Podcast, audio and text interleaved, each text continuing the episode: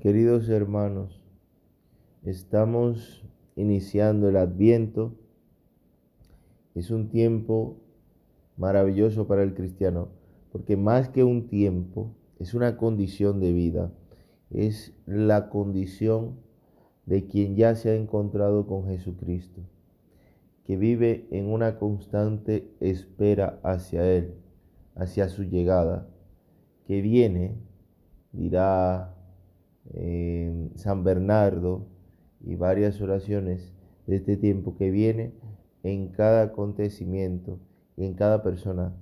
O sea, en lo que nos sucede cotidianamente, ahí viene el Señor. Viene a encontrarse con nosotros. En el día de ayer veíamos la, la elección de los primeros apóstoles, donde hay un adviento allí, porque Cristo llega a su cotidianidad, a lo que estaban haciendo, a sus redes, a la barca, llega allí y, hace una llamada que transforma la vida. Eso es el adviento. El hombre constantemente, nosotros vivimos en una constante salida, en un éxodo hacia Dios. Lo buscamos en todas partes, en todas las cosas que hacemos. Y Dios es siempre adviento, o sea, viene constantemente a nosotros. El problema es que a veces viene bajo unas apariencias que no sabemos reconocer. Viene bajo apariencia de, cosas que a veces, de problemas, de situaciones, de confrontaciones, que no sabremos, no sabemos descubrir. ¿Cómo puede estar Cristo presente allí? Por eso necesitamos que pedirle al Señor que nos dé una mirada nueva, una mirada distinta, para ver a profundidad todo, y poder encontrarnos allí con Él donde aparentemente no está. Entonces, eh, dicho sea de paso, ahora no estamos esperando la venida del niño Jesús, sino la venida definitiva, la venida de que Cristo viene definitivamente a salvarnos. Ya posteriormente, dentro de dos o tres semanas, estaremos viviendo el misterio de la Navidad. Pero ahora el Adviento, eh, la primera parte, que es la que estamos ahora, pues eh, es un enfoque hacia el cielo, que es nuestra condición, que es nuestra identidad. Si veíamos cómo terminó el año litúrgico y cómo comienza, nos damos cuenta de que termina con esta misma atmósfera de apocalíptica. Y es que en cada uno de nosotros hay un pequeño apocalipsis donde todo tiene que destruirse para que se instaure el reinado perpetuo de Cristo, que es lo único que no pasa, que es lo único que es permanente. Después todo lo demás es vanidad, es efímero, y eso lo descubrimos.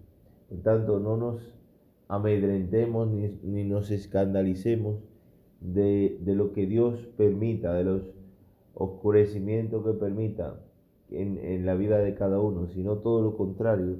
Precisamente eso es para que se dé en nosotros lo definitivo, para que se dé el adviento, que es el anuncio de un rey que llega, pero es un rey que antes se ha visto, que se ha tenido experiencia y por tanto sabemos a quién esperamos que no esperamos a un extraño, sino a alguien que nos ha salvado.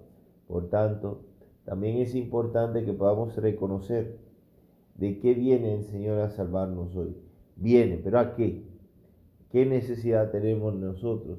Porque si no, si no reconocemos nuestras necesidades, podrá venir y no darnos cuenta, podrá venir y ponerse a nuestra disposición y que no exista ningún cambio Tampoco podemos ver el adviento desde una condición cíclica, como si fuera una repetición de algo que ya llegó.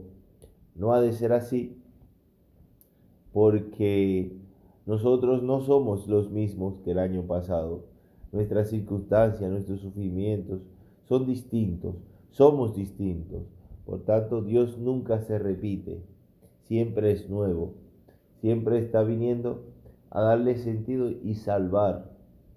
Pero es importante que ahora nos distingamos a contemplar este misterio de qué es lo que yo necesito, de qué necesito que me salve y permitirle a Dios ciertamente que destruya para que construya todo cimentado en Él, que nosotros podamos estar cimentados en Él, no en nuestros proyectos, no en el dinero, no en la familia, sino en la única roca que no se destruye, que es Cristo. Por tanto, vivamos alegres este tiempo, que hace referencia a nuestra condición de transitoriedad, de que no somos permanentes, de que nuestra vida está en el cielo y que hacia allí nos dirigimos. Que así sea. Y la bendición de Dios Todopoderoso, Padre, Hijo y Espíritu Santo, descienda sobre ustedes y les acompañe siempre.